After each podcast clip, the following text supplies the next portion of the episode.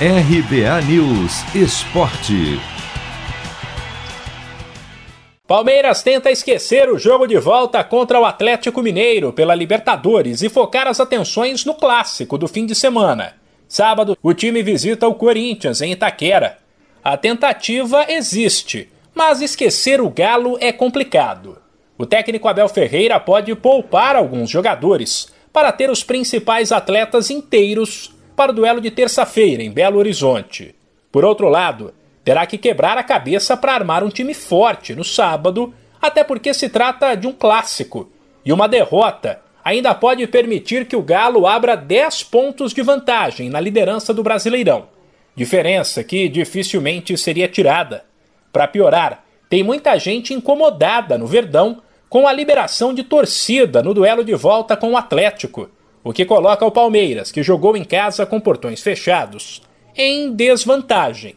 O meia Rafael Veiga avalia que é preciso ter calma para lidar com toda essa situação e não se estressar com aquilo que os jogadores não podem controlar. Aqui a gente tem vários jogadores experientes.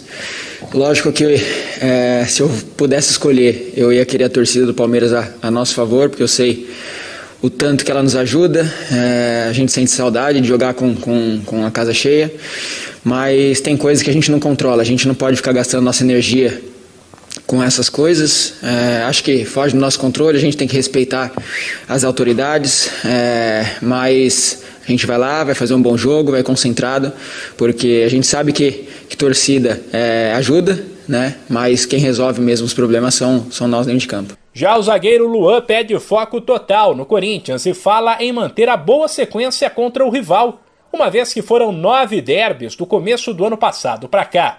E o Palmeiras perdeu apenas um. São jogos que a gente gosta de jogar. É um derby na casa do nosso adversário. A gente vai se preparar muito bem para que a gente possa chegar lá e fazer um grande jogo e conseguir os três pontos. E vamos para cima, a gente vem de uma sequência muito boa contra o nosso adversário e vamos tentar manter isso aí lá na casa deles. O duelo entre Corinthians e Palmeiras no sábado começa às sete da noite, no horário de Brasília. De São Paulo, Humberto Ferretti.